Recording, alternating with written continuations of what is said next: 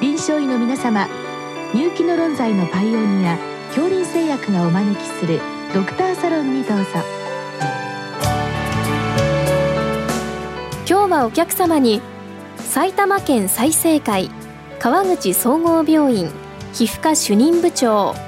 高山薫さんをお招きしております。サロンドクターは順天堂大学教授池田志学さんです。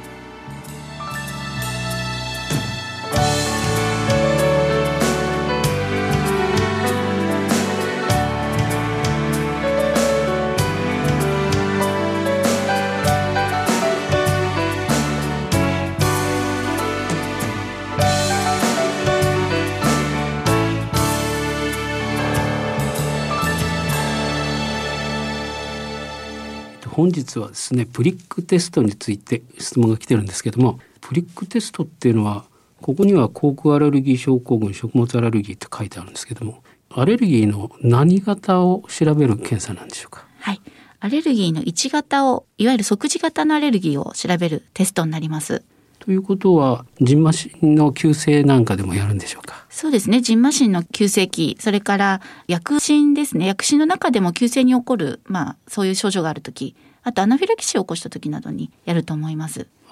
それでこの、まあ、1型アレルギーということなんですけれどもこのプリックテストって一般のドクターにはちょっと馴染みがないと思うんですけども実際どんな風にやっていくんでしょうか？えっ、と、実際にはですね、あの、まず前段階で準備が必要でして、あの、プリックテストは皮膚に、簡単に言いますと小さな穴を開けて、小さな穴を開けたところに抗原を乗せていくというテストなんですけれども、まあ、それでも皮膚にあの抗原が吸収されますので、一応その方の症状が非常に強かったりした時にですね、あのそれこそアナフィラキシーを起こしてしまったりすることもありますので、まずは、え血管の確保をしてですね、エピネフリンなどを用意した上で始めなきゃならないということが一つあります。まそれからですね、あの準備としては、えーまずは皮膚に穴を小さな穴を開ける針と、それから、えー陰性のコントロール、これは生理食塩水か蒸留水、そして陽性のコントロールとしてヒスタミンが必要になります。で、その他に抗原液を用意して、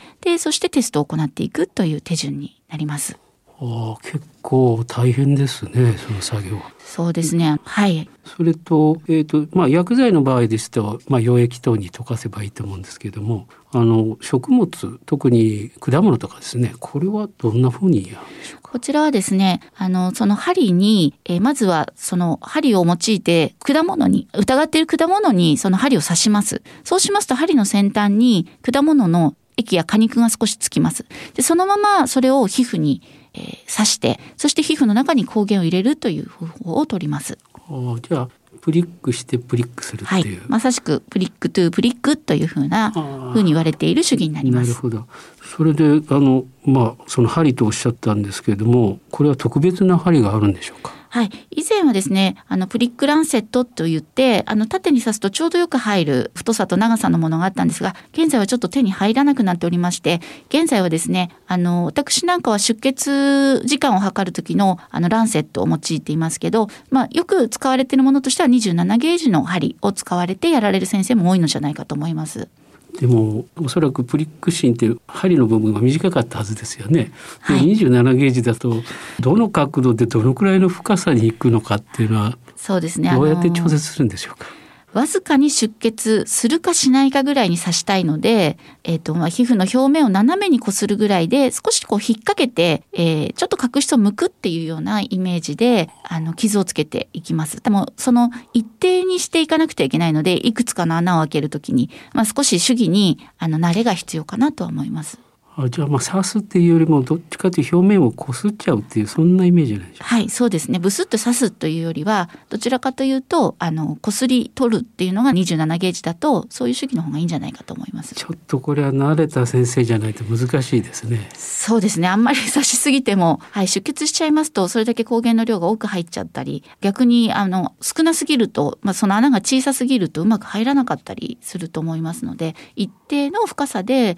ある程度皮膚のその表皮に届くぐらいで穴を開けていくっていうことが大切ですね。じゃあやっぱり専門の先生ができませんね。まあ主義としてその後の判定もなかなか難しいのでやはりあのアレルギーの診断に手慣れてる先生にお願いするのがまあよろしいかなと思います。うん、それでまあ、こするように、まあ、穴を開けるということなんですけどもその判定はどのようにするんでしょうか？判定はですねあの先ほど言ったように陰性のコントロールと陽性のコントロールがありまして陰性のコントロールはまあ反応を起こさないのがまあ条件になります。ただ針を刺すと少しその膨らむっていう方ももともとその体質的にそういう方もいらっしゃいますので、まあ、その膨らんだのをまあ陰性コントロールとします。それから陽性コントロールはヒスタミンを乗せたところの防疹ですね。あのヒスタミンを乗せると必ず何らか反応が出るんですけど防疹といってその蚊に刺されたようにまあ、膨らむ皮膚の中に水が溜まって膨らむところとそれから周りに後半と出てきます。その後半にちょっと目を向けず防疹の大きさに目を向けます。でこの防疹との大きさをまあ測っていただいてこのヒスタミンの出た防疹の2分の1以上が出ると陽性というふうに判断いたします。ああの赤みではなくて盛り上がりの方を見るということですね。はい、盛り上がりを測っていただくということが大切です。その辺がポイントになるわけですね。はい、で先ほどおっしゃったあのただ生理食塩水等であのネガティブコントロールだけでもやっぱり盛り上がったりする人がいるということですか？はいそうです。それをあの防疹と間違わないようにしないといけません。まあ、例えばじんましのある方っていうといろんな刺激で防疹ができますよね、はい、だからプリックのコントロールでも、まあ、そういうふうになる方もいらっしゃるということですね。そうですね。陰性コントロールでも防止ができるっていう方もいらっしゃいますので、まあ、なので陽性コントロールを必ず置く必要があります。なるほどでまあそのプリックテストで陽性ってことになりますけれどもこのご質問ですと口腔アレルギー症候群等でですねこのプリックテストをすると、まあ、これで診断がつくんじゃないかというこうイメージがあるみたいなんですけども、はい、実際にその口腔アレルギー症候群の診断というのはどのようにされるんでしょう？か口腔アレルギー症候群の場合にはまずはあのその食物のラストを測るのが手順じゃないかと思います。であとはあの必ずその花粉症合併している方が多いですので、まあ、花粉症の有無とその反応が出てると思われる食物のラストをまずは測ってみるということが手順であってでその後でですねその、まあ、どういう組み合わせで陽性になるかによってアレルギーコンポーネントというのを調べられますので、まあ、そちらを調べてまあ、それが陽性に出れば口腔アレルギー症候群であるというふうに診断されますので、まあ、プリックはあの一つ食物アレルギーがあるかないかの判断にはなると思いますけどもそれで口腔アレルギー症候群であるというふうにはちょっと決定することは難しいと思います。なるほど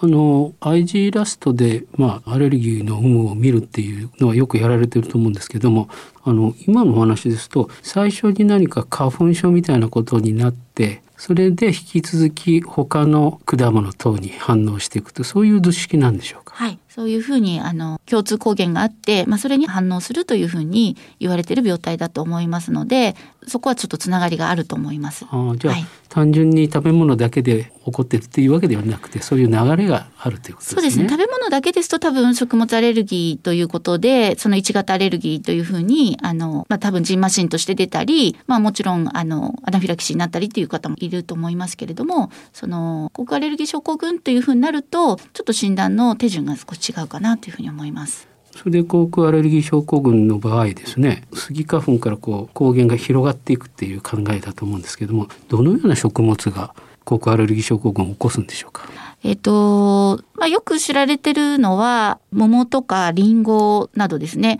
がよく反応するものとして知られてると思います。あとさくらんぼで出るという方もいると思います。バナナで出るとかですね。はい。それっていうのは例えばスギ花粉の抗原の中のと同じようなものがそこに含まれてるという考えなんでしょうか。はい、そうですね。アレルギーコンポーネントとしてそういうものが含まれていて、それがあの反応を起こすと。で、大体のそのタンパクはまあその食道と胃を通るとまあ消化されてしまうんですけども、一部のタンパクは熱や酸に強くて、まあそういうものが、まあ、桃とかリンゴとかに一部含まれるんですけど、そういうものを食べたりすると、まあアナフィラキシーにつながることもあるということですね。まあ普通はその口腔アレルギー症候群と言われているのは喉のところのイガイガとかで言われてると思うんですけどそういうのはあの食道を通った後は、えっと、症状を強く起こさないというふうに言われていますけども一部はそういうお腹とかまで入ってしまって、まあ、腹痛とか下痢とかアナフィラキシーにつながるという方もいらっしゃいます。逆に言うと口とか喉までじゃなくて中にはわずかだけれどもアナフィラキシーまでなるような症例もいるということですね。そうですね。逆にそういう人たちをプリックするっていうのはどういうふうになるんでしょうか？あまあ、あの最初に言ったようにアナフィラキシーを起こす可能性のあるというものになりますのでアナフィラキシーに、まあ、備えた点滴をしながらラインを確保してエピネフィリンを用意してそしてそういうテストを prick to prick を行うということが必要になりますね。まあ、その技術的なことも合わせてそのアナフィラキシーの可能性もあるということですから、ま、安易に一般の方ができないですねこれ。そうですね。あの、最初からそういう話になっておりますが、やっぱり主義が安定しないと診断が難しいということと、それからまあ、そのヒスタミンの陽性をちゃんと陽性と取れるかとか、まあそういうこともあるかなと思いますし、陰性を陽性と取ってしまうこととかもね、あの、あると、その方の結構人生に関わったりしますので、やはり、あの、慣れた方で陰性は陰性と判断すること、陽性は陽性とちゃんと判断できることが必要かなと思いますと、やっぱり主義に慣れた先生にお願いするのがよろしいかなと思います。あとあの、まあ、先生先ほどあの共通するコンポーネントって話があったんですけどこれは調べることはできるんでしょうか？はい。あの外注検査でできると思います。はいえっと、コンポーネントはどのようなもんですか？コンポーネントはあの、まあ、いわゆるタンパクの構造物でしてその各構造によってその名前がついてナンバーがついておりまして、まあ、それをスクリーニングすることができるので血液を用いて調べるということが可能です。じゃあ、まあ、オーダーする時はあのコクアレル症候群で、えー、この果物とこの果物反応するんだけどもっていう言い方すると会社の方でそれがどのタンパク質に当たるかっていうのは調べてくれるということなんでしょうか？はい、そうですね。ある程度当たりをつけていって、あの、大体この果物だとこのコンポーネントだっていうことが分かっておりますので、そのパターンで、あの、調べていくっていうことです。どうもありがとうございました。